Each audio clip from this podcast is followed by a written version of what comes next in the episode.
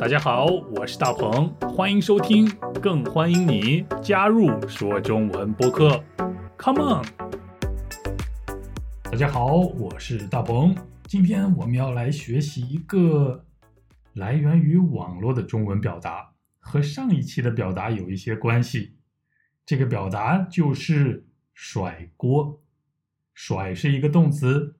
呃，比如你的头发很长的话，你就可以甩一甩头发。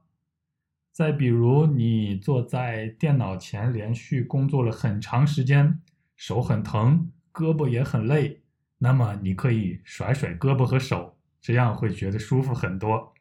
再比如你刚洗完手，手上有很多水，那么你也可以用力甩甩你的手。那样就能把很多水从手上甩下来了。你明白“甩”这个动词了吗？甩头发、甩手、甩胳膊。那么“甩锅”是什么意思呢？你还记得上周我们学过的表达“背黑锅”或者是“背锅”吗？背锅的意思是指帮别人承担一些。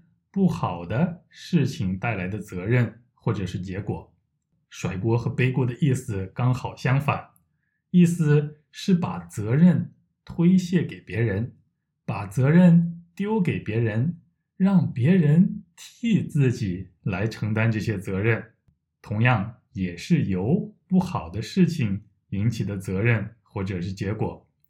我们可以说：“我替你背锅。”或者是我替你背黑锅，意思就是，呃，我替你承担你应该承担的责任。相反，我们还可以说，我甩锅给你，或者是我把锅甩给你，意思就是我把责任推给你，我让你来承担我原本应该承担的责任，也就是推脱责任。推卸责任的意思啦，你明白背锅和甩锅这两个词了吗？好，那再来听今天的对话。大鹏，大鹏，哎，你的房间怎么这么脏，这么乱？难道你都不打扫房间吗？呃，这个，这个不是我弄的。昨天有朋友来我家玩，是他们把我的房间弄脏的。哎。还有你的冰箱也很乱，还有很臭的味道，你家真的太脏了。不是我弄的，都是我朋友来家玩的时候他们弄脏的，和我没有关系。废话少说，快来打扫打扫吧，别甩锅给你的朋友了。大鹏大鹏，哎，你的房间怎么这么脏，这么乱？难道你都不打扫房间吗？呃，这个这个不是我弄的。昨天有朋友来我家玩，是他们把我的房间弄脏的。哎，还有你的冰箱也很乱，还有很臭的味道，你家真的太脏了。不是我弄的，都是我朋友来家玩的时候他们弄脏的，和我没有关系。废话少说，快来打扫打扫吧。别甩锅给你的朋友啦！别甩锅给你的朋友，就等于别让你的朋友替你背锅。你明白甩锅和背锅的意思，还有他们的用法了吗？我们再来举几个例子吧。比如有一个人走在大街上，而且扔了一个垃圾或者是一个烟头在地上。不巧，正好被别人看到了，于是看到扔垃圾的那个人就过来问他：“你好，这个垃圾是你丢的吗？”但是丢垃圾的人说：“呃，不是啊，这个垃圾是我前面的那个人丢的。”很明显，这个人就是在甩锅给别人。我想你对“甩锅”这个表达一定非常明白了。